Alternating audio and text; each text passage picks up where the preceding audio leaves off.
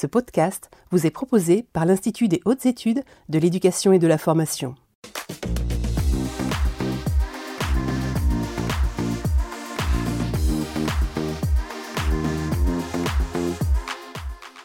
Bonjour à tous, et bien écoutez, nous sommes ravis de vous retrouver pour un nouveau numéro des mardis de l'IH2EF. Mais tout d'abord, vous me permettrez en ce début d'année, au nom de toute l'équipe et de son directeur, de vous souhaiter tous nos voeux, bien sûr, pour cette nouvelle année.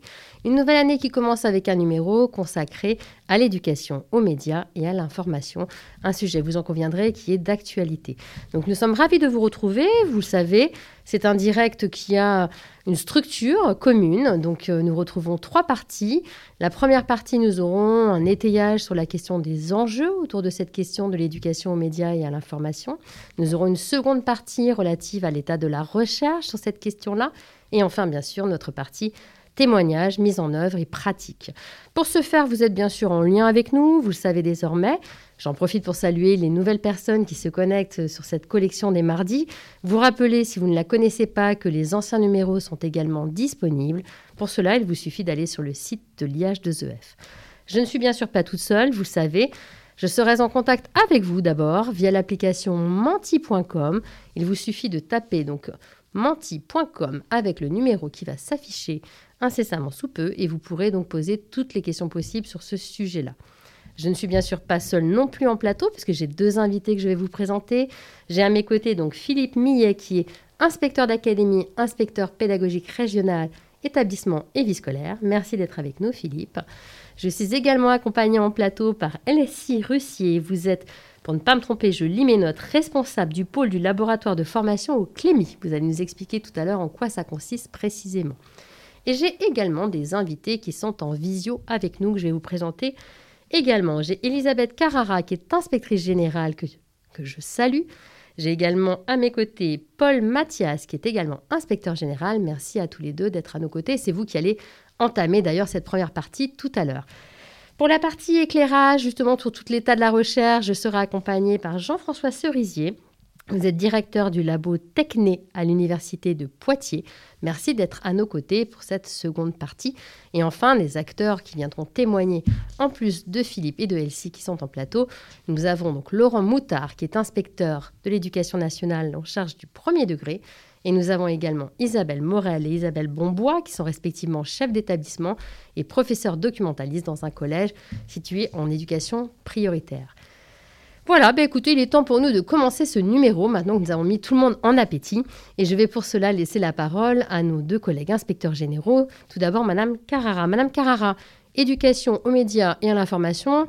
Ce n'est pas un sujet nouveau, c'est un sujet qui imprègne déjà beaucoup les pratiques et qui questionne aussi beaucoup les chefs d'établissement et les personnels d'inspection qui nous écoutent. Qu'est-ce que nous pouvons dire à ce sujet? Alors, vous l'avez dit, hein, c'est un sujet d'actualité, mais comme vous venez de le rappeler, ça n'est pas un sujet nouveau, puisque c'est une préoccupation qui anime notre système éducatif depuis quelques décennies. J'en veux pour preuve la création du CLEMI en 1983, et puis le fait que voici maintenant près de dix ans que la loi d'orientation et de programmation pour la refondation de l'école de la République nous oblige à mettre en œuvre cette éducation et en fixe les objectifs. Alors, cette, obligation, ces objectifs ont été régulièrement réaffirmés. On peut citer quelques grands jalons, j'en citerai deux simplement.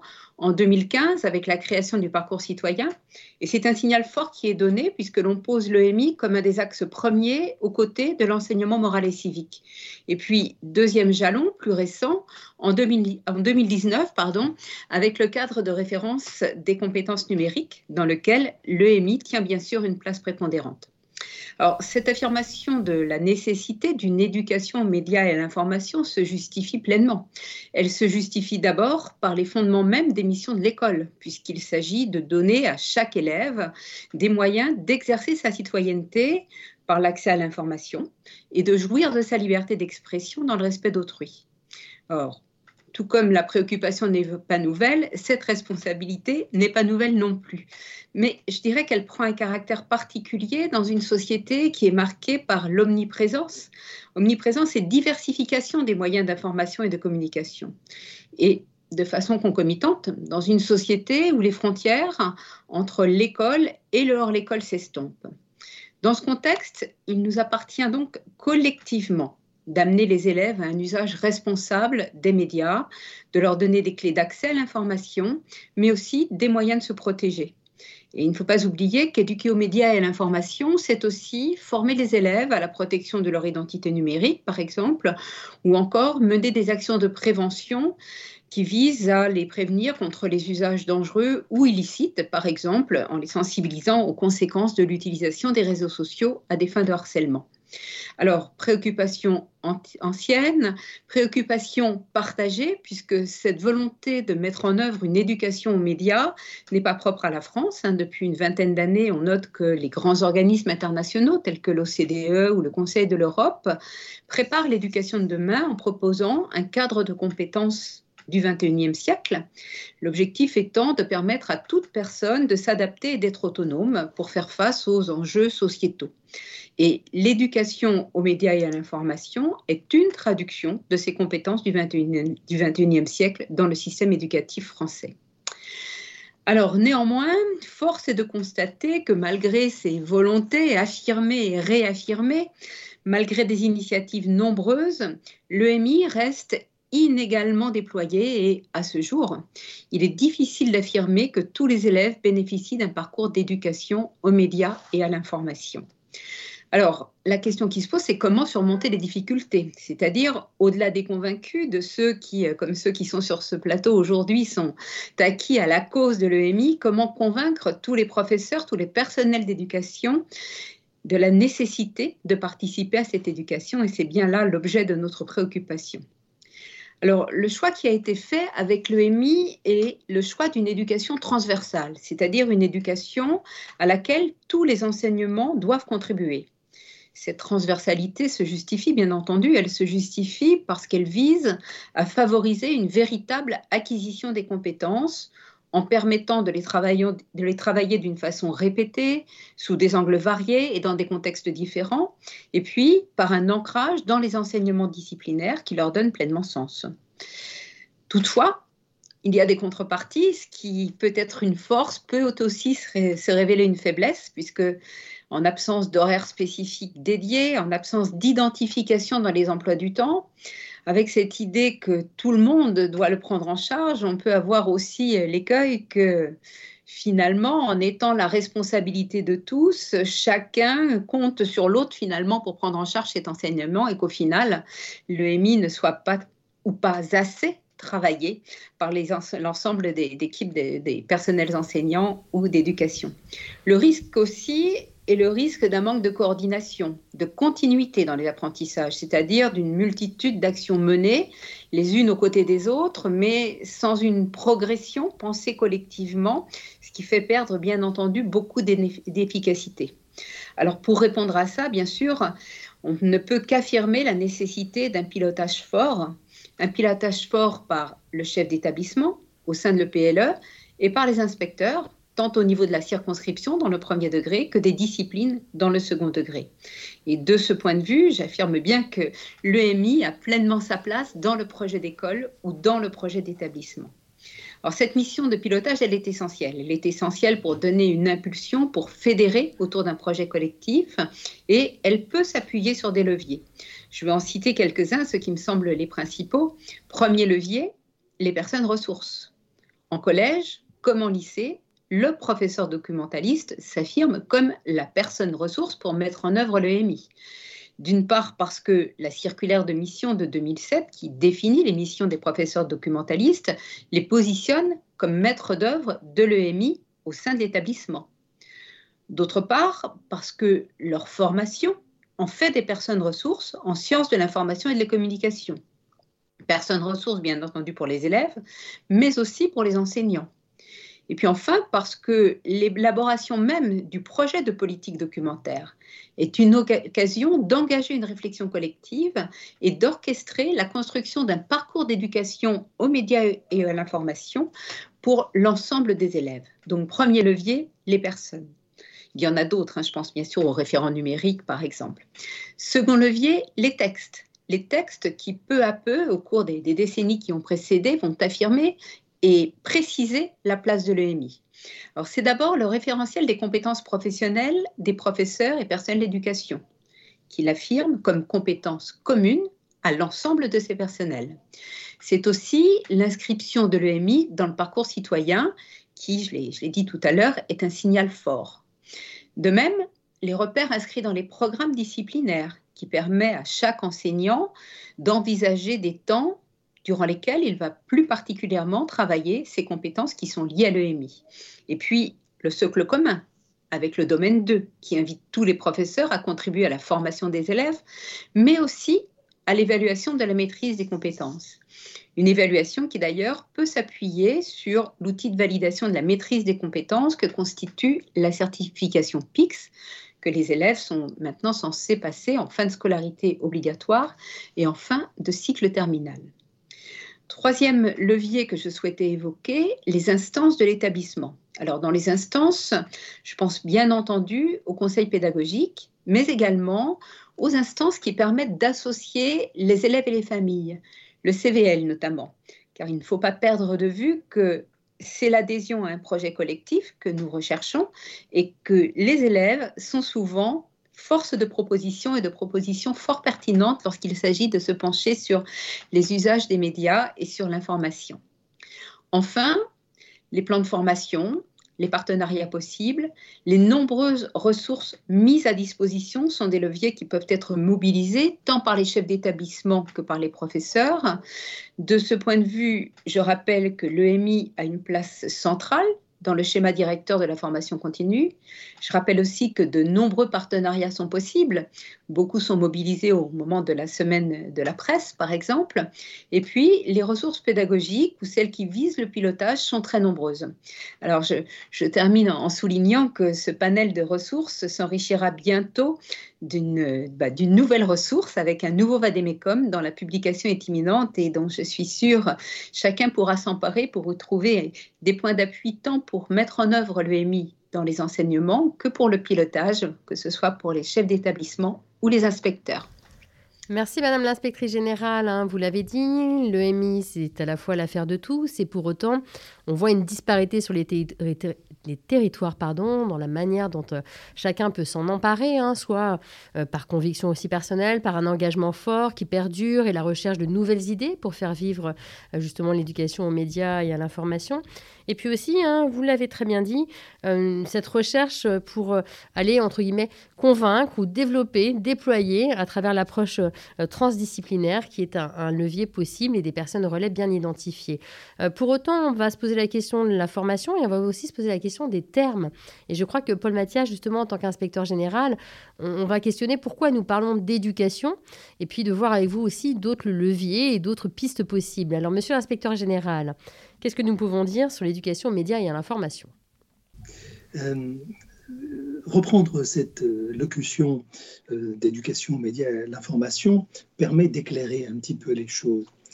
Si on parle d'éducation, effectivement, et pas simplement d'apprentissage ou d'instruction, c'est que on vise quelque chose qui ne concerne pas l'acquisition seulement de compétences ou de connaissances, mais qu'on vise quelque chose qui concerne, qui a partie liée avec la conduite, qui a partie liée avec ce qu'on appelle assez communément le savoir-être. Un savoir-être qui ne concerne pas seulement l'école d'ailleurs, mais qui concerne euh, l'environnement social plus en général, puisque justement les médias et l'information sont cette espèce de, comment dire, cette espèce d'océan informationnel dans lequel nous sommes plongés adultes aussi bien que jeunes gens, voire qu'enfants, et dont nous avons essayé de tirer le meilleur euh, tout en essayant évidemment, évidemment d'éviter le pire. Alors cet océan informationnel, par quoi est-il constitué? On dira qu'il est constitué par les médias. Bien entendu, il est constitué par les médias, mais les médias traditionnellement nous les connaissons, c'est la presse euh, écrite, c'est euh, la, presse radiophonique, ou en tout cas ce sont les informations radio, c'est la télévision, ce sont des supports dont nous avons euh, pris l'habitude et parmi lesquels nous savons naviguer à peu près convenablement. Les réseaux qui ont émergé il y a un petit quart de siècle maintenant, nous ont placés devant une, nouvelle tempête océanique, si je puis dire, euh, d'informations. Et cette, cette tempête appelle de notre part que nous apprenions à garder le cap, à d'abord à fixer un cap, à garder ce cap, à arriver à destination, c'est-à-dire en tirer quelque chose en termes cognitifs, euh, en termes de, formation personnelle, en termes aussi de compétences euh, sociales, euh, d'interaction. Bref, la difficulté que nous rencontrons avec ces nouveaux espaces numériques, c'est qu'ils changent en permanence, que leur structuration elle-même change de manière assez constante. On parlait autrefois du web, puis on a parlé du web 2.0, puis il est désormais question de parler d'un web 3.0, c'est-à-dire qu'il est question de parler d'architecture dans lesquelles euh, nous évoluons, qui se modifient considérablement et qui euh, non seulement sont en mutation permanente, mais sont en, tension et provoquent pour nous euh, à la fois des crispations et euh, des réactions parfois épidermiques, parfois de rejet, parfois d'accueil peut-être inconsidéré de leurs possibilités. Enfin bref, on voit qu'avec ces mutations, c'est jusqu'à la notion même d'information qui devient extrêmement problématique. Si classiquement l'information est ce que diffusait la radio ou la télévision, si l'information était ce qu'on trouvait dans euh, les médias papier, la presse nationale, la presse quotidienne régionale, information aujourd'hui à euh, la structure et le statut d'un tweet, à la structure et le statut d'une publication sur euh, Facebook ou sur Instagram, à l'apparence d'une image, à l'apparence euh, d'un simple pouce levé ou d'un simple pouce baissé. L'information devient quelque chose d'extrêmement diffus, d'extrêmement inconsistant en réalité, alors même que tout cela a véritablement du sens. Donc on voit que l'EMI, ce n'est pas euh, une éducation qui aurait un objet, par exemple l'information sur les réseaux. Euh, L'EMI a plutôt pour objet d'éclairer le paysage informationnel dans lequel nous nous trouvons, ou de nous donner, la, métaphore océanique est peut-être meilleure, de nous donner les moyens de fixer et de tenir un cap dans cet euh, environnement océanique. Nous, ce sont d'abord les jeunes, et, ces jeunes gens auxquels nous dispensons des enseignements, ces jeunes gens seront les adultes de demain et construiront le monde de demain. Donc ce que nous leur apprenons aujourd'hui et les éléments, les outils que nous leur donnons d'apprentissage aujourd'hui, c'est ce qui euh, fera l'architecture, euh, évidemment, du monde de demain. Donc, il est bien évident que l'EMI s'inscrit du coup dans un véritable projet politique. C'est-à-dire que le lien est très étroit entre le MI et le MC, comme vous disiez tout à l'heure. Le lien est très étroit entre l'éducation aux médias et l'information et la pratique de la citoyenneté, si l'on peut dire. Or, cela passe par quoi? Cela passe non pas par euh, simplement le professeur documentaliste qui, isolément dans les établissements, aurait la tâche d'apprendre euh, aux élèves de tout l'établissement à être de bons citoyens. Cela n'a pas de sens. Cela passe en fait par une coopération intime, par une collaboration intime des professeurs documentalistes qui sont comme des phares à mon sens, au sein des établissements et l'ensemble des disciplines qui peuvent graviter autour de l'éducation euh, aux médias et à l'information. Prenons deux exemples. Premier exemple, le livre. Qu'est-ce que c'est qu'un livre? Un livre aujourd'hui est quelque chose de très très différent de ce que fut un livre au XIIe siècle, c'est-à-dire du, parchemin écrit à la main, de ce que fut un livre, si l'on peut encore parler de livre, dans l'Antiquité, où on portait des tablettes, parfois des papyrus, bref, où l'on avait des supports dont la manipulation était très très différente évidemment de celle que nous connaissons aujourd'hui, des objets technologiques très avancés que sont les livres que nous connaissons aujourd'hui. D'un livre, quelle approche pouvons-nous avoir? Une approche historique. Le professeur d'histoire peut apprendre à ses élèves quelle différence il y a entre un papyrus, une tablette, un livre imprimé, un livre euh, copié, et quelle inflexions de la lecture et de la réflexion et donc des apprentissages euh, on observe avec la mutation de cet objet. Mais ce n'est pas seulement l'historien qui peut y travailler, c'est aussi le professeur de lettres qui peut y travailler et montrer comment la littérature elle-même a pu subir une évolution, ou la philosophie elle-même a pu subir une évolution du fait de la transformation des supports euh, de l'écrit. Le professeur documentaliste peut être le centre de gravité de toutes ces études, de, l'évolution intellectuelle que représente, par exemple, l'objet livre, et il peut être le centre de gravité d'une mise au jour des enjeux intellectuels des médias. Prenons un second exemple, l'exemple des réseaux sociaux. Les réseaux sociaux, aujourd'hui, euh, sont constituent un espace dans lequel les jeunes gens, notamment, se jettent presque à corps perdu, quel pourrait être le rôle de l'éducation média et l'information? Montrer que ce sont des architectures, montrer que ce ne sont pas des espaces seulement ludiques, même si ce sont aussi des espaces ludiques. Bref, le professeur documentaliste peut euh, aider à construire des stratégies au sein de l'école pour euh, appréhender les réseaux sociaux et pour euh, s'y gouverner à peu près convenablement. Bref, l'éducation aux médias et à l'information est travaille en collaboration, on peut travailler en collaboration extrêmement étroite avec l'ensemble des disciplines scolaires et peut aider à dynamiser des stratégies de coopération au sein de l'école.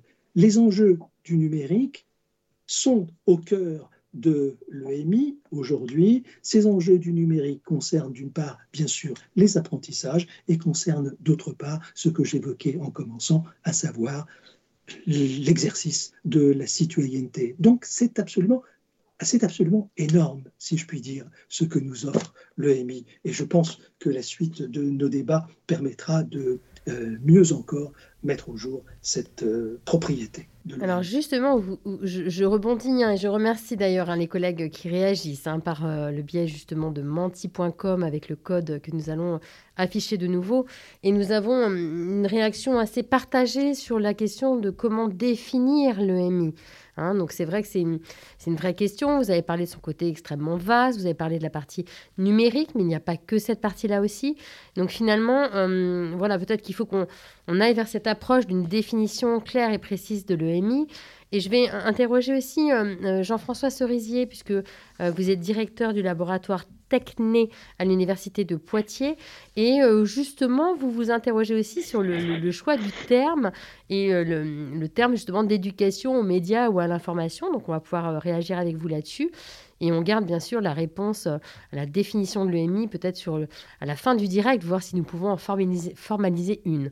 Alors, Monsieur Cerisier, dites-nous tout sur l'état de la recherche autour de ces questions de formation des jeunes hein, aux usages numériques, à l'éducation aux médias et à l'information. Merci beaucoup. Tout sans doute pas. Euh, d'abord, mes propos vont faire écho, euh, fortement écho à ceux d'Elisabeth Carrara et de Paul Mathias qu'on vient d'entendre. Je, n'ai pas de définition définitive à proposer pour euh, l'éducation aux médias à l'information. J'ai un point de vue de chercheur sur cette question et sur cette terminologie. Je vais l'exprimer. dire que beaucoup de recherches, d'abord dire que beaucoup de recherches sont réalisées au niveau national et, international, ça a déjà été indiqué, euh, sur des questions qui, à leur façon, d'une façon ou d'une autre, relèvent de cette problématique générale de l'éducation aux médias et à l'information. Il n'est évidemment pas possible d'en rendre compte dans un temps euh, si contraint. Mais ce que je voudrais souligner euh, pour commencer, c'est que certains des thèmes qu'elles abordent, ces, recherches, ou ces politiques publiques d'ailleurs, ont euh, actuellement une très grande visibilité sociale, euh, médiatique et politique. Euh, comme, comme thème, je peux citer ici, c'était une évidence, hein, par exemple, les fake news, les cyberharcèlements. Euh, mais il y a beaucoup d'autres questions qui se posent. Euh, elles sont aussi très importantes et je pense qu'il serait dangereux euh, de cantonner les recherches, bien sûr, mais aussi les politiques publiques et les pratiques pédagogiques qui témoignent, de, qui témoignent de leur appropriation de terrain à ces seules problématiques, même si évidemment on ne peut pas contester leur importance. Alors pour répondre à votre question et invitation, en fait, j'ai choisi de partager avec vous trois, trois, trois réflexions, trois petites réflexions, comme aussi des invitations à débattre. La première, justement, sur cette notion d'éducation aux médias et à l'information, plutôt sur la terminologie qui est employée d'éducation aux médias et à l'information. La deuxième, sur une question qui me semble essentielle, qui a aussi été largement évoquée depuis le début de, de, de, cette émission avec la question de la scolarisation de l'éducation, c'est la façon dont l'institution scolaire considère l'éducation aux médias et à l'information, et que à l'avenir, je l'appellerai plutôt éducation numérique pour ce qui me concerne, c'est une prise de position. Et la troisième réflexion, elle portera sur la place des parents dans cette éducation numérique ou plutôt la question de la coéducation avec l'institution scolaire et les autres acteurs de l'éducation. Donc trois points. Le, premier d'abord, le choix des mots, et le choix des mots évidemment a de l'importance. Euh, éducation aux médias et l'information. Vraiment toute une analyse euh, qui a déjà été engagée, que je vais, euh, pour laquelle je vais donner aussi un point de vue qui ne va pas complètement épuiser le sujet, ça va de soi. pour moi, choisir aujourd'hui, que, que l'institution scolaire française choisisse encore aujourd'hui de parler d'éducation aux médias et, et à l'information, c'est évidemment très très intéressant, mais je trouve que c'est un peu daté. Euh, et j'y vois pourquoi? Parce que j'y vois un, tropisme, euh, comment dire, excessif vers euh, l'information. quand la communication, alors peut-être est-elle incluse un média, mais quand la communication a tant d'importance, euh, bien, sûr, euh, je, suis professeur de sciences de l'information et de la communication, je sais bien combien ces deux notions sont indissociables, mais quand même, on attire plus l'attention ici sur l'information avec une histoire euh, de l'éducation aux médias et à l'information construite à partir de problématiques qui sont celles plutôt de, des médias d'information. Quand la communication, en tout cas dans les pratiques médiatiques des jeunes et des moins jeunes, a autant de place et autant d'importance, présente autant d'intérêt et autant de, dangers. Bon, euh, c'est-à-dire que dans, dans ce choix euh, terminologique de EMI, euh, le numérique n'est pas placé au cœur. Et pourtant, il me semble qu'il constitue la question centrale. C'est pourquoi j'opte personnellement euh, et je trouve préférable de parler euh, d'éducation au numérique. Euh, en considérant bien sûr ici le numérique dans toutes ses dimensions, hein, des plus techniques ou plus sociales, des plus abstraites ou plus concrètes, c'est-à-dire des questions qui relèvent de, l'ingénierie ou de la science, à celles qui relèvent de la philosophie. Et pour le dire très vite, je pense que l'éducation au numérique est et déjà, euh, peut-être pas complètement encore, elle pourrait être, devrait être, une sorte de continuum qui va euh, justement de l'enseignement euh, des sciences du numérique, de l'éthique, de la philosophie, de la technique, etc., jusqu'à, et ça me semble totalement essentiel, jusqu'à l'accompagnement, d'un point de vue plus éducatif, à l'accompagnement des pratiques numériques personnelles des élèves.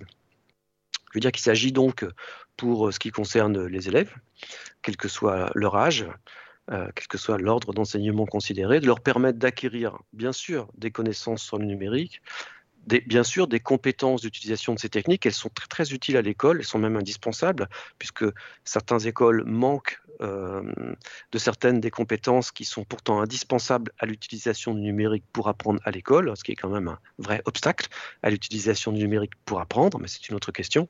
Mais il faudrait aussi, bien sûr, développer leur capacité à réfléchir sur les enjeux numériques et le tout dans une perspective qui me semble évidente et qui est celle déjà citée de l'appropriation personnelle de ces techniques à des fins de quoi? De, réussite scolaire, de réussite professionnelle, mais aussi, bien sûr, de réussite sociale et de réussite citoyenne. Ça, c'est le premier point.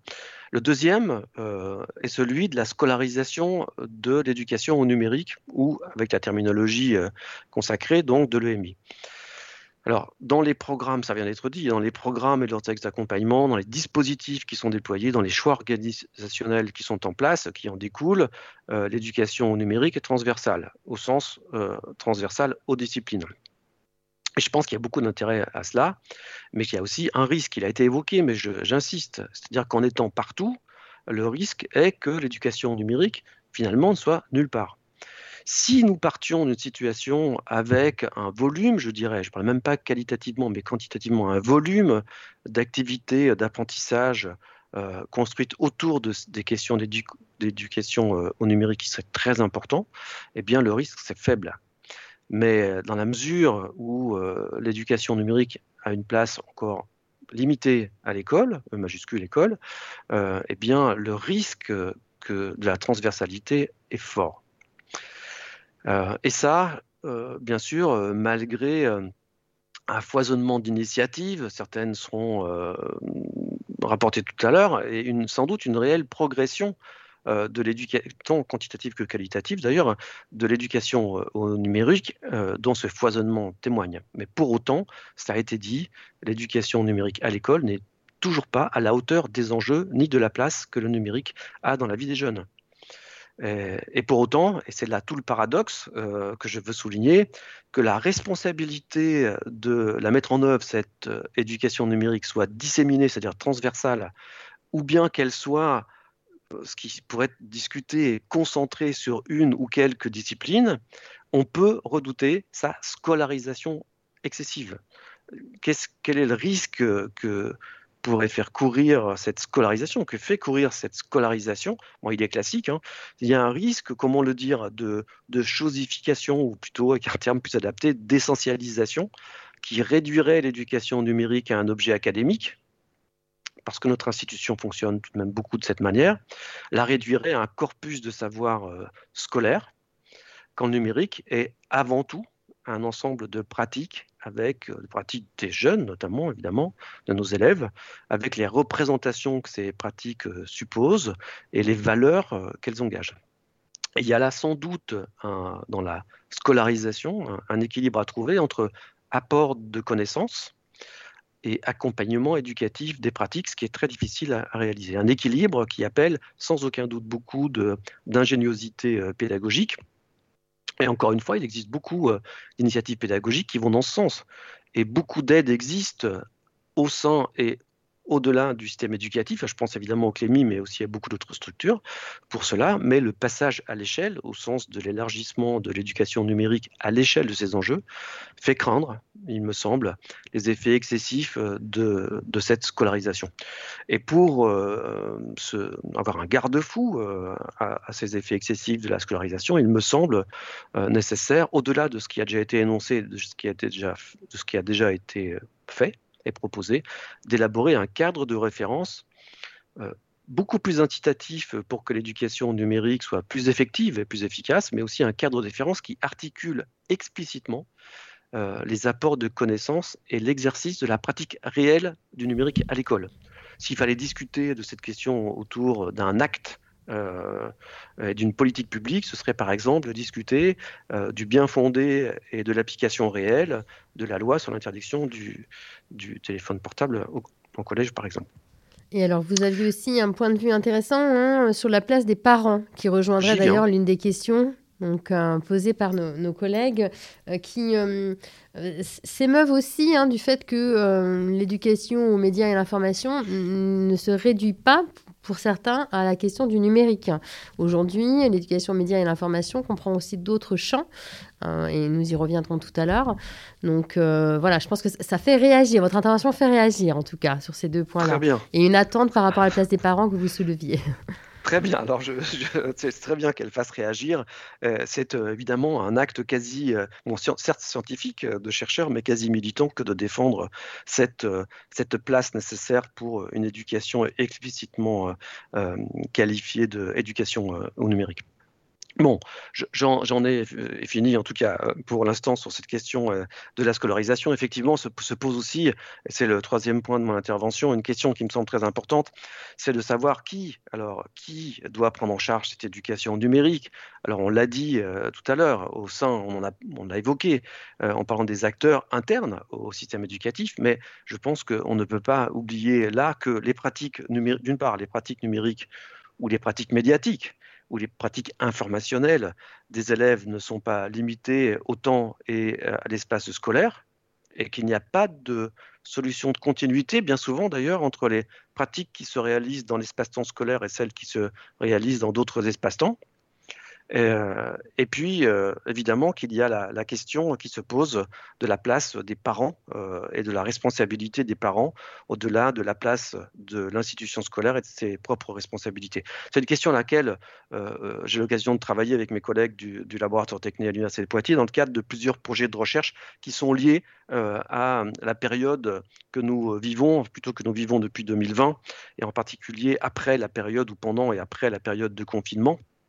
Nous sommes associés au euh, dispositif ou euh, programme national euh, euh, territoire numérique éducatif parce que, puisque nous sommes chargés avec un autre laboratoire qui est le laboratoire Bonheur de l'Université de, Cergy, de Paris-Cergy, de l'évaluation du démonstrateur du programme territoire numérique éducatif dans les départements de, l'Aisne et du Val d'Oise et que la question des parents, plutôt le thème de la place des parents dans les situations que nous avons vécues et puis dans ce qui va se dérouler dans les mois et années qui viennent, la, question des parents est un levier du programme territoire numérique éducatif.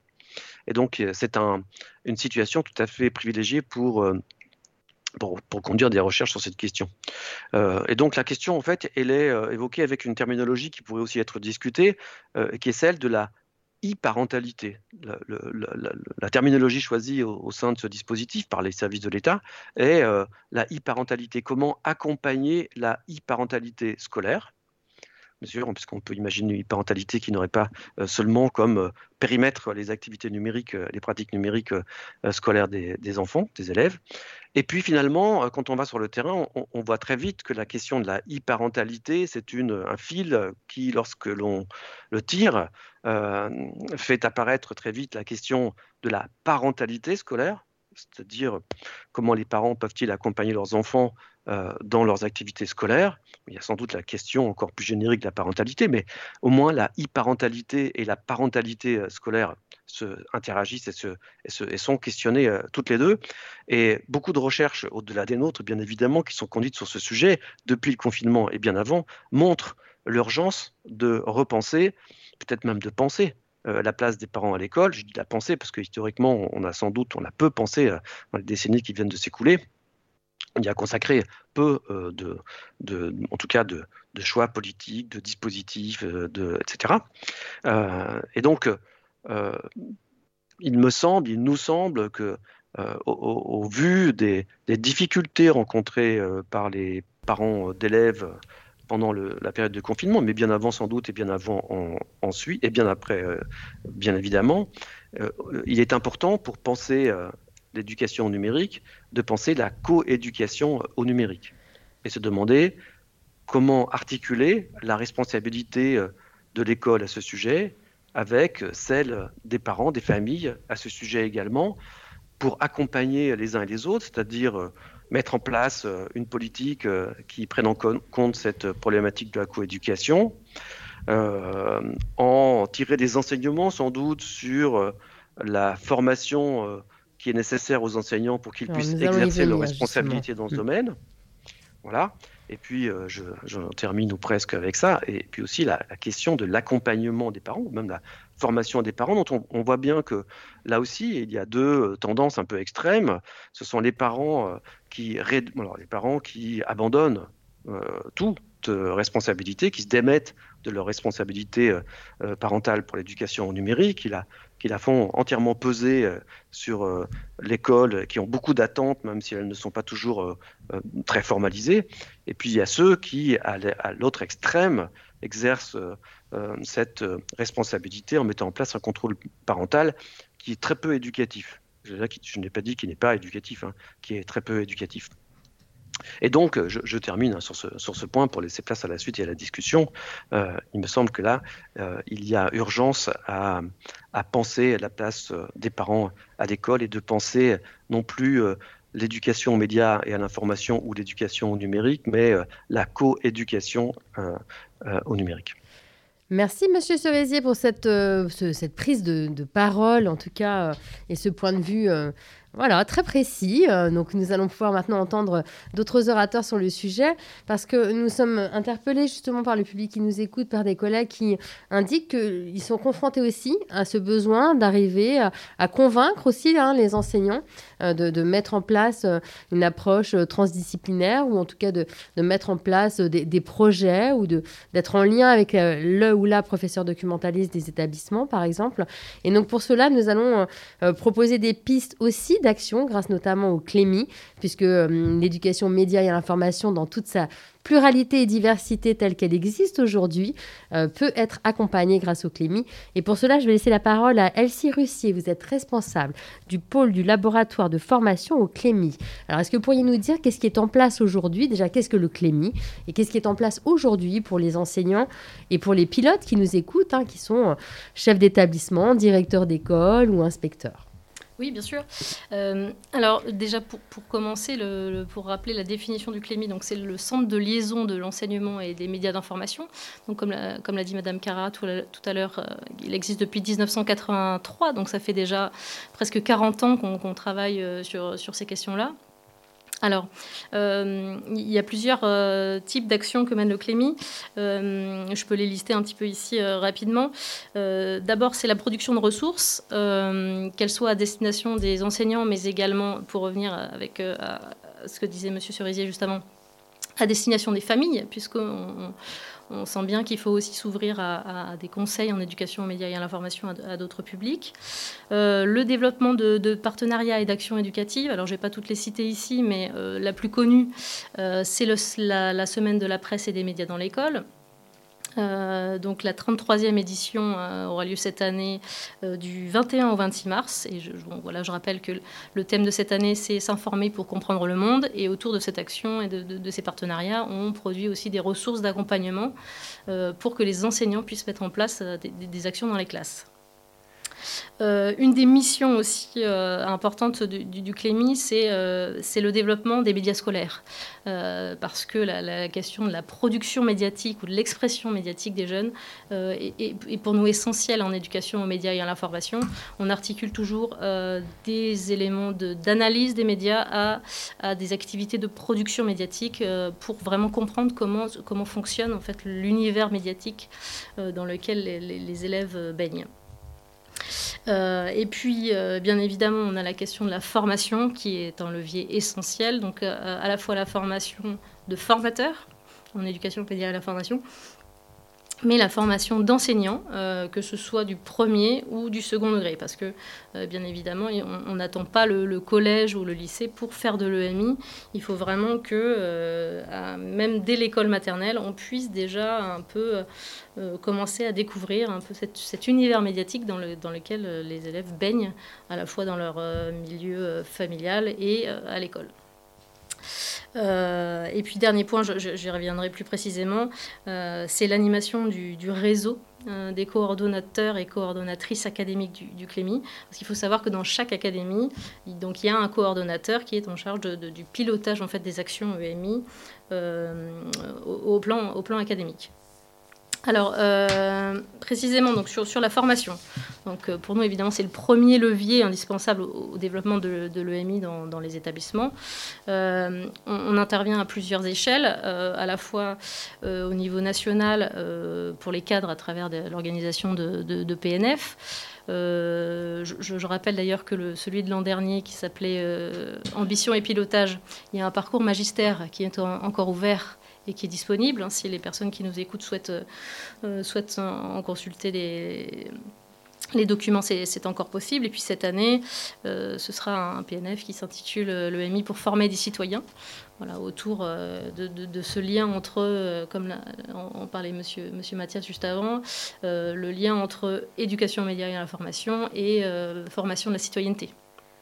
Voilà. Euh, il y a des actions de formation euh, à destination des formateurs, comme je disais juste avant. Euh, l'idée, c'est de créer aussi un, réseau de formateurs qui soit un peu experts dans, dans, les académies. Et puis euh, de former des enseignants. Alors évidemment, il y a les professeurs documentalistes qui sont, qui sont experts en, EMI, mais euh, il y a aussi tous les, enseignants euh, de discipline qui, eux, n'ont pas toujours bénéficié, dans le cadre de leur formation initiale, de modules d'EMI. Et c'est un peu le trou dans la raquette, on va dire, mmh. la formation initiale. Et donc là, c'est aussi des des leviers sur lesquels on essaie de, travailler, notamment euh, par le biais de l'hybridation des formations ou de la création de, formations continues, euh, pardon, de formations à distance, excusez-moi, euh, qui permettrait d'atteindre un petit peu différents publics et notamment les, enseignants en formation initiale on a créé également un outil de, cadrage de ces formations. Donc, euh, on a fait une proposition de référentiel euh, de compétences pour les enseignants et les formateurs en EMI. Alors, c'est une proposition, mais l'idée, c'est de proposer un outil d'auto-évaluation pour les, pour les enseignants, euh, pour qu'ils puissent se positionner eux-mêmes sur leurs compétences en EMI et qui, puissent déterminer leurs besoins de formation.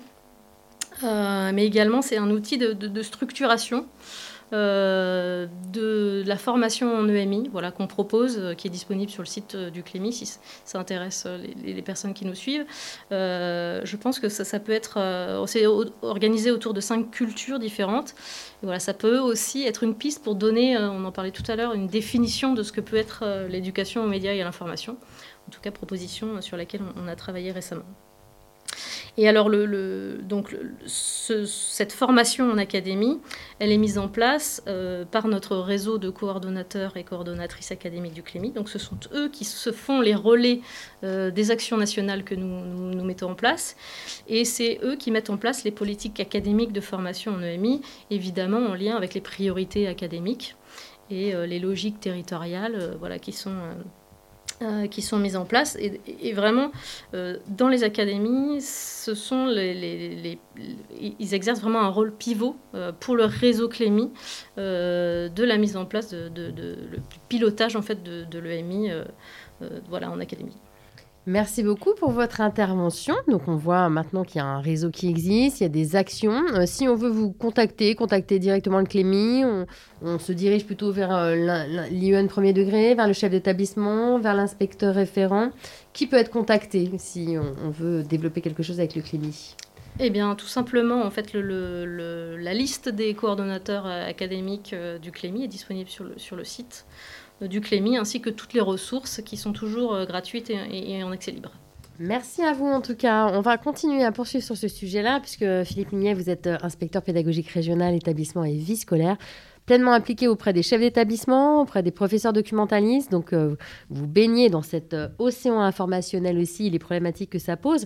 Donc là, hein, plusieurs euh, chefs d'établissement nous disent, mais comment je fais pour travailler cette problématique avec les enseignants, pour les convaincre, pour les engager, pour les embarquer, pour parler familièrement?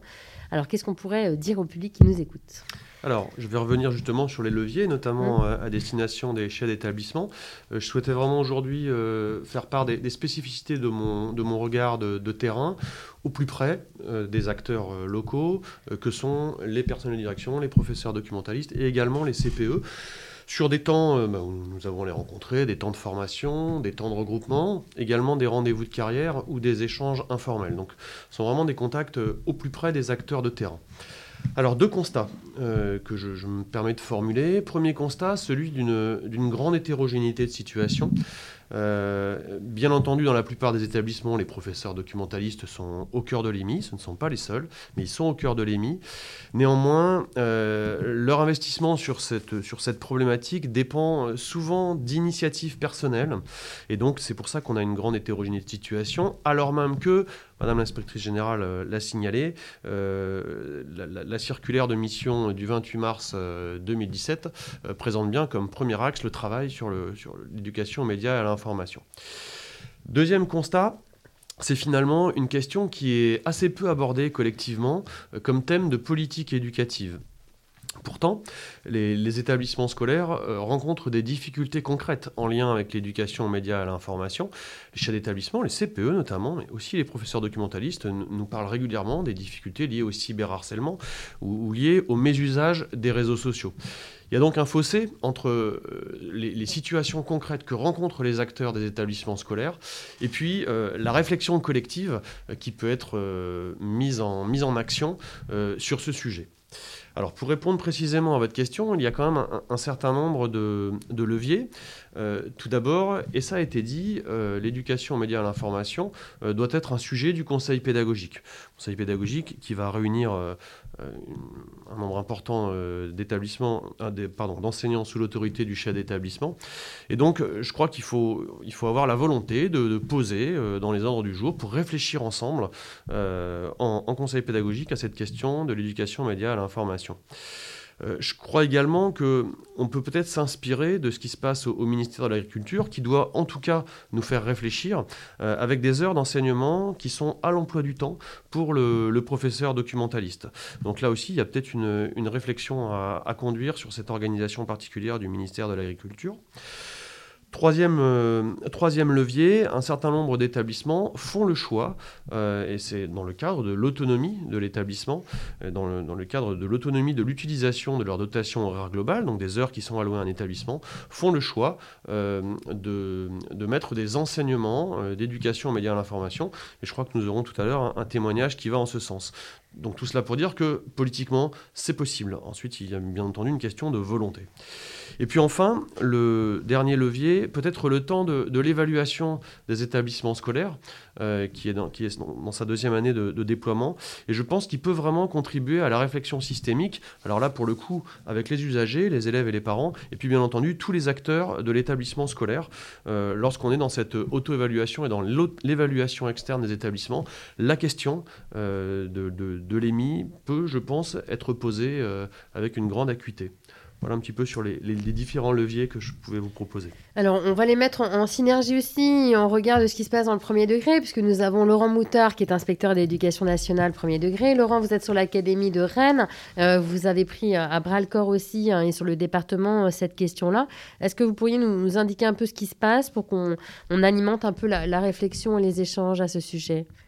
Oui, Magali, effectivement. Alors, sur le, sur département et dans le premier degré, les constats sont similaires à ceux qui ont été euh, évoqués tout à l'heure par euh, les intervenants. Et Madame l'inspectrice générale parlait en intervention de, pratiques qui sont très hétérogènes et de la nécessité de convaincre les équipes. Donc, ça fait partie effectivement des enjeux en matière de pilotage, convaincre et accompagner les équipes pour qu'elles se sentent en capacité de s'engager dans des actions d'éducation aux médias et à l'information. Donc, dans le département du Morbihan, en effet, euh, le choix a été fait de, constituer un groupe de travail départemental constitué de formateurs premier degré, euh, conseillers pédagogiques, enseignants référents aux usages du numérique. Et ce groupe de travail intègre la, référente académique du CLEMI pour le premier degré. Donc, il y a déjà un partenariat qui, euh, est solide à ce niveau-là.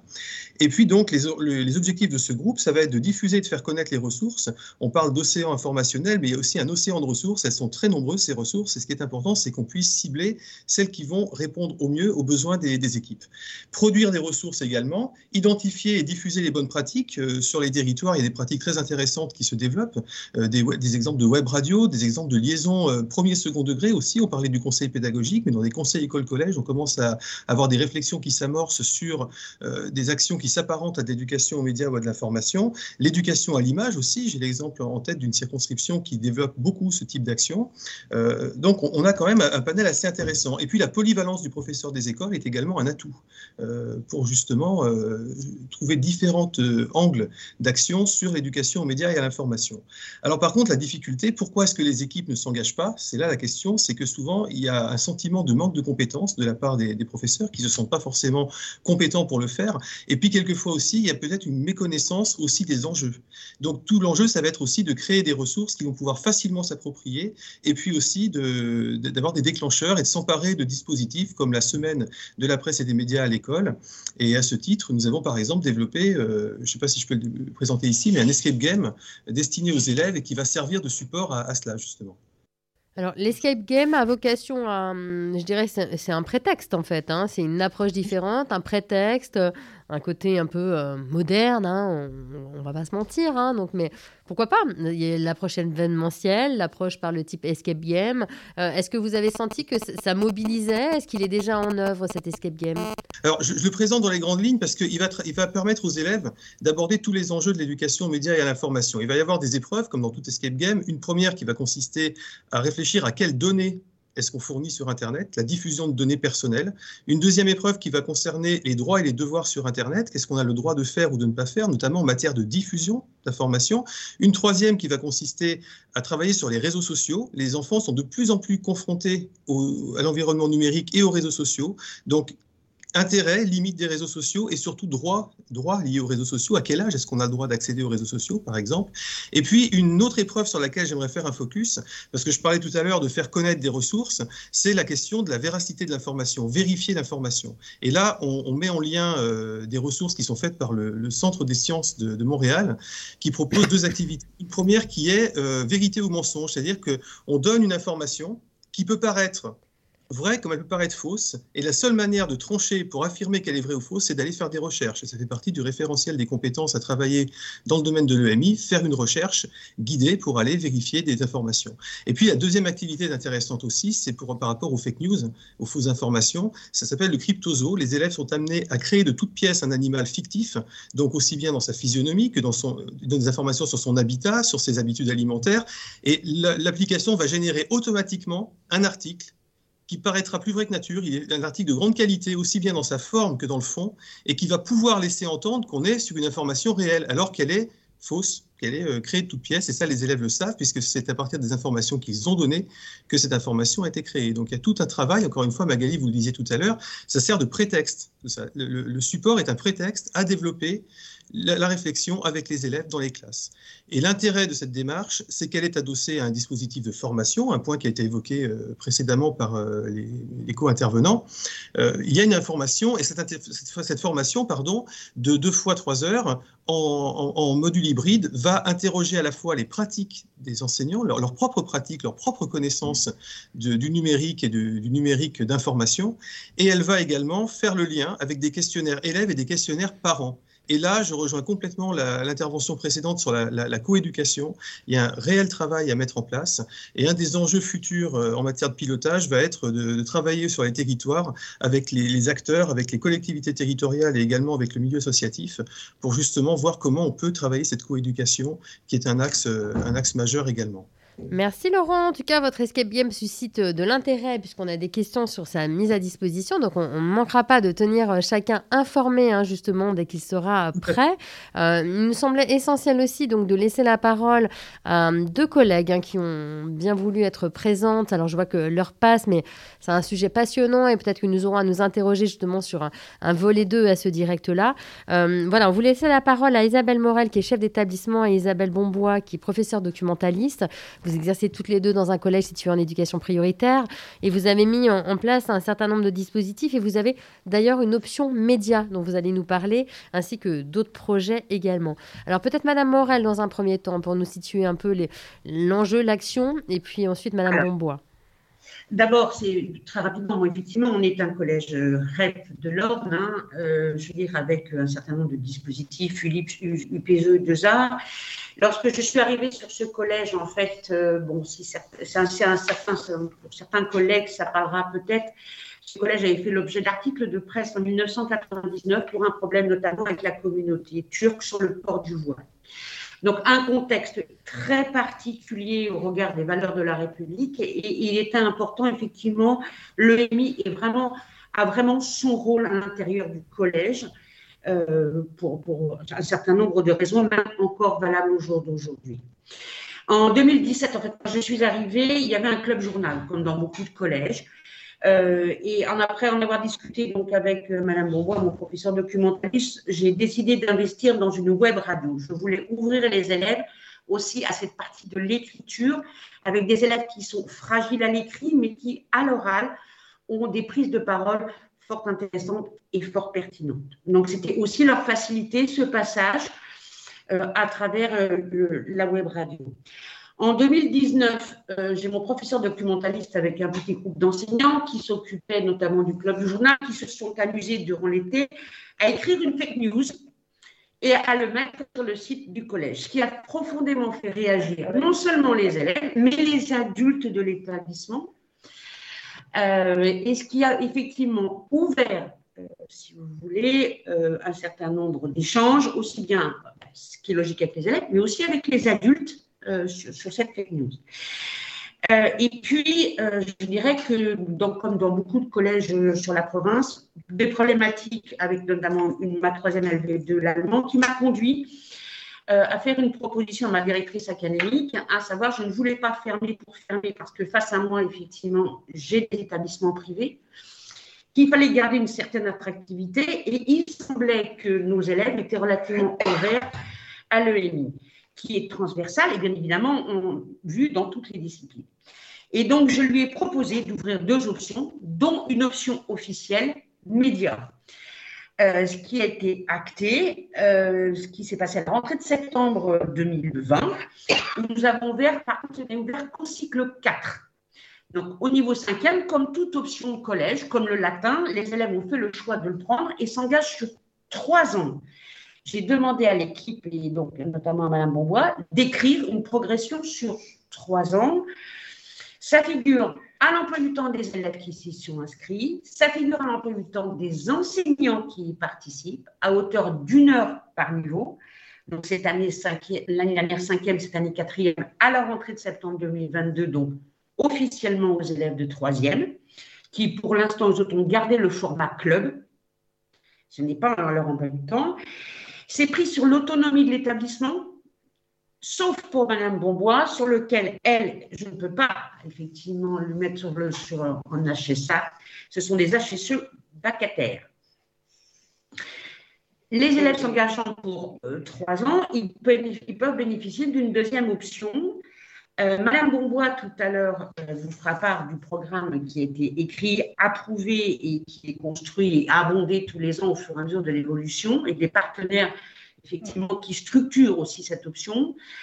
Il est peut-être trop tôt pour évaluer les apports, euh, voir exactement, puisqu'il nous faudra cette troisième année pour avoir un visuel un petit peu plus, mais ce qu'il est sûr, c'est que déjà, au regard des enseignants, puisque c'est ouvert aux élèves du collège et de la SECPA, ce qui est très important, c'est un alignement à l'emploi du temps pour permettre à tout élève d'y participer. Euh, on a vu une progression très nette, notamment plus marquée sur les élèves de SECPA que sur les élèves de collège, sur des savoir-être, sur des postures, sur des savoir-faire. Le passage à l'écrit est un peu plus fluide. La prise des paroles, les prises de parole sont beaucoup plus structurées. Et euh, je dirais que globalement, dans toutes les disciplines, cela se retrouve au jour d'aujourd'hui. Sur le niveau quatrième, sur l'option qui a été ouverte cette année, l'année dernière, on a eu une élève qui, dans le cadre du, parce qu'il y a eu un journal qui a été fait l'année dernière, a été en capacité d'écrire un article de presse et de faire un dessin de presse à côté. Donc, les élèves arrivent à faire un lien sur les disciplines, sur la transversalité, et c'est très important. Et ce que je voudrais dire euh, aux chefs d'établissement qui, nous regardent ce soir, avant de donner la parole à Madame Bombois, parce qu'elle a beaucoup de choses à vous dire, euh, c'est que effectivement, votre professeur documentaliste, de par ses missions, est souvent le support de nombreux projets, mais souvent également porte lui-même les projets. Et il est important de bien garder ce levier, euh, puisque c'est un levier vis-à-vis des élèves et vis-à-vis de l'ensemble de la communauté. Euh, cette année, en plus de, ce rôle, j'ai demandé à mon professeur documentaliste d'être référent de culture de l'établissement parce que pour moi, ça a un sens. Tous les projets qui sont construits, je suis en REP, pédagogie de projet, ont besoin d'être centralisés et de façon à être pouvoir traités et accompagnés dans les partenariats. Et pour juste euh, clôturer mes propos, euh, je reviendrai sur des propos que Mme Cavigny-Chevet, la rectrice de l'Académie de Normandie, a donné à ses personnels de direction fin août 2021. Elle nous a dit il faut réveiller l'esprit des lumières chez vos élèves, c'est-à-dire dépasser les obstacles pour leur permettre d'acquérir et de développer un esprit scientifique et un esprit critique. Et c'est très important dans des zones semi-rurales comme nous sommes ici sur Terre. Alors, Madame Bombois, peut-être en, quelques mots, nous décrire votre action, parce que donc là, on, est un peu pris par le temps, mais ce sujet passionne, mais on ne voudrait pas euh, quitter l'émission sans vous entendre. Alors, dites-nous votre action, Madame Bombois. Euh, donc, euh, présentation de l'équipe engagée dans cette option. Je travaille avec une professeure de français et un professeur de mathématiques. Et ça, j'insiste beaucoup sur les apports disciplinaires aussi que chacun peut amener. Ça, c'est vraiment très essentiel. Nos élèves, ce sont donc, comme Madame Morel vous l'a dit, euh, à chaque fois, pour chaque niveau, à peu près, on reste modeste, on, est également en REP, donc une quinzaine d'élèves à chaque fois. On a un groupe très hétérogène, puisqu'on a donc de la SECPAC en général, mais également des élèves à besoins particuliers, qui quelque part euh, trouvent un enseignement qui se fait différemment et sont plutôt intéressés. Je pense à des grands dyslexiques ou des élèves qui sortent de l'UPE2A ou primo-arrivants on a conçu une progression, donc cycle 4, euh, qui est évolutive, d'abord par rapport euh, à tout le, contexte euh, pandémique, bien entendu, puisqu'il y a des visites de musées qui n'en ont pas pu se faire, des sorties. On l'adapte à chaque fois à nos élèves, puisque l'on part d'un groupe tellement hétérogène qu'il y a parfois des attentes que nous voyons à la baisse euh, ou à l'inverse. Parfois, nous sommes, d'ailleurs très souvent, fortement, agréablement surpris. Euh, donc, rien n'est figé, y compris donc nos partenaires, ce qui a été dit, puisqu'on en découvre aussi des nouveaux. Mais on a surtout ce qui est le plus important, je pense, aujourd'hui, c'est le fil rouge que l'on a vraiment entre les trois, c'est-à-dire pratiquer pour mieux comprendre. Donc, on part du principe qu'on fait faire à nos élèves et c'est qu'en faisant, ils vont apprendre. Donc, ils sont constamment en action, en activité. En cinquième, l'idée, c'est d'acquérir des prérequis essentiels pour pouvoir ensuite travailler les médias. J'entends en particulier l'écriture journalistique, un travail autour de la photographie de presse, on travaille le droit à l'image, etc. Euh, on est très fiers parce qu'à la fin, on a quand même 15 élèves qui maîtrisent la différence entre fait, rumeur, hypothèse, opinion. Et là, actuellement, en cours régulièrement ressortent ces quatre notions aux enseignants. Donc ça, c'est assez amusant de voir qu'ils osent aller au-delà. On travaille beaucoup aussi avec des professionnels au niveau cinquième, euh, des journalistes, des photographes euh, professionnels qui viennent rencontrer les élèves. Donc ça, pareil, c'est essentiel. Quatrième, troisième, on les fait pratiquer vraiment euh, par la rédaction d'un journal papier, par la rédaction de podcasts, d'une émission complète euh, de web radio, des capsules vidéo, émissions complètes également vidéo, d'un journal télé tout simplement. Et là, on, on prend soin de partir de sujets qui les intéressent, bien entendu, mais également on les fait travailler autour de notions telles que les fake news, tels que les réseaux sociaux, parce que pour nous, c'est une manière de traiter l'apport médiatique réseaux sociaux en les faisant réfléchir sur leurs propres pratiques. Donc ça, c'est très intéressant. Et surtout, on leur demande de produire des, productions finales, excusez-moi la, redondance, visibles et accessibles à leurs autres camarades.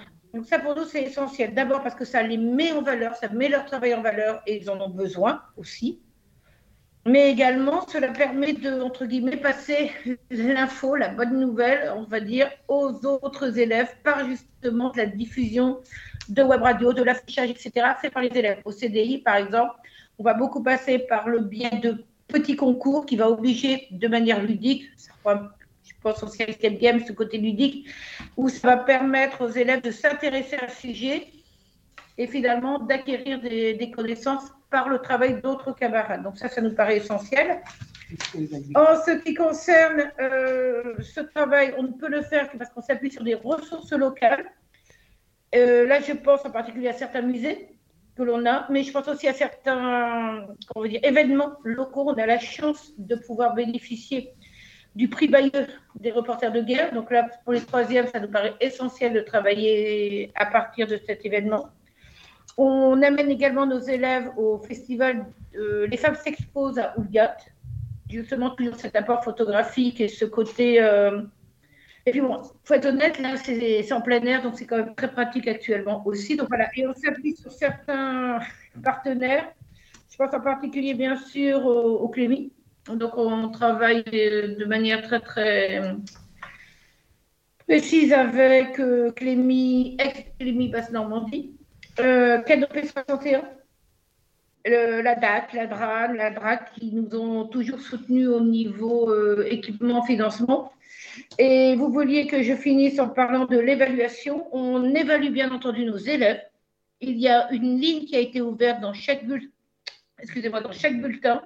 Et c'est bien sûr une évaluation par compétence qui reprend le domaine 1, les langages pour penser communiquer, le domaine 2, les méthodes et outils pour apprendre, le domaine 3, la formation de personnes et du citoyen, et le domaine 4, les systèmes naturels et les systèmes techniques, en particulier tout ce qui est démarche scientifique, et c'est là où l'apport de notre enseignant de mathématiques, notre collègue de mathématiques est vraiment un point supplémentaire. Et on a aussi la chance de bénéficier d'une évaluation de manière peut-être beaucoup plus informelle à travers les concours, il ne faut pas les oublier.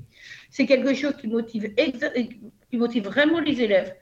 Et donc là, on s'appuie aussi, bien entendu, sur le CLEMI, les concours qu'il propose, et en particulier le concours médiatique, qui permet d'avoir, de faire participer chaque niveau à un concours, puisque il y a vu de chez nous au niveau pour les cinquièmes qui est sur le reportage photographique. Après, euh, ce sont les productions plus classiques. Merci beaucoup, Madame Bombois. On, a vraiment laissé euh, dérouler votre propos parce qu'il intéresse aussi hein, les collègues qui, nous écoutent et qui nous posent des questions hein, justement sur vos ressources et tout ce que vous avez mis en place. Donc, euh, merci à vous. Nous avons largement dépassé l'heure, mais c'est un sujet qui, vous le voyez, euh, passionne et nous n'en avons pas fait le tour. Donc, je reviendrai à la fin vous expliquer un petit peu le, les, les possibles suites à donner. En tout cas, nous avons une dernière partie, la partie ressources, et je laisse la parole à ma collègue Sylvie Paul pour vous la présenter. Merci Magali.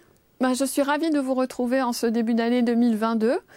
Euh, j'espère que la situation va s'améliorer. En tout cas, comme avait coutume de le dire un de mes grands amis philosophes, je vous souhaite que la force soit avec vous. Donc revenons à nos ressources consacrées à l'éducation, aux médias et à l'information. Première ressource que je vous propose, c'est un petit retour en arrière sur euh, la mise en place du parcours citoyen en 2015 qui insistait sur la nécessité de se former à l'éducation, aux médias et à l'information.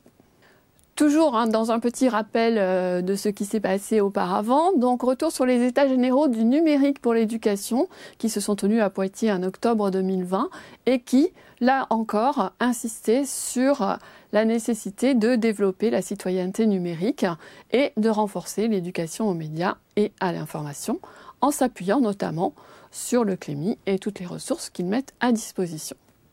Sur le site EduScol, comme d'habitude, vous retrouverez une sélection de ressources et d'articles consacrés à l'EMI, notamment euh, la présentation de la semaine de la presse avec le dossier d'inscription, inscriptions qui sont toujours en cours d'ailleurs jusqu'au début février, et puis un retour sur le séminaire national consacré à l'EMI qui a eu lieu euh, l'année dernière, euh, dont le titre était Ambition et pilotage. Dans le rapport qui a été remis au ministre euh, en mai 2021 sur l'éducation aux médias et à l'information, ainsi qu'à la citoyenneté numérique, donc vous retrouverez des recommandations, des préconisations sur la formation à l'EMI. Un petit tour sur le site du Clémy. Je faisais mention tout à l'heure de l'inscription à la semaine de la presse et des médias à l'école, donc euh, un événement qui se déroule chaque année au mois de mars. Voilà, vous en avez ici tout le dossier pédagogique, la présentation, le dossier de presse et toutes les ressources qui, euh, y a. Toujours sur le site du Clémy, une exposition. Une exposition que vous retrouverez en deux formats. Un format physique, donc euh, itinérant, que vous pouvez réservé auprès de vos coordinateurs académiques du CLEMI.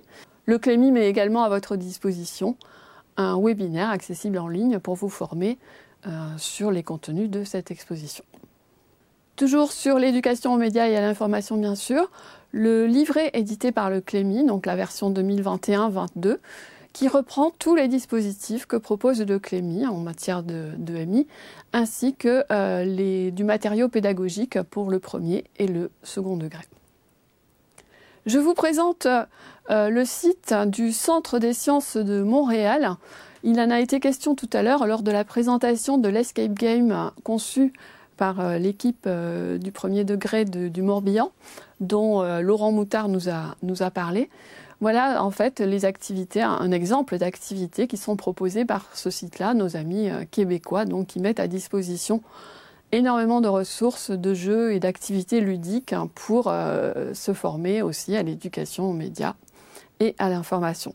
Donc vous y retrouverez par exemple un jeu sur euh, la désinformation ou en tout cas tout ce qui est euh, fake news, donc canular ou vérité.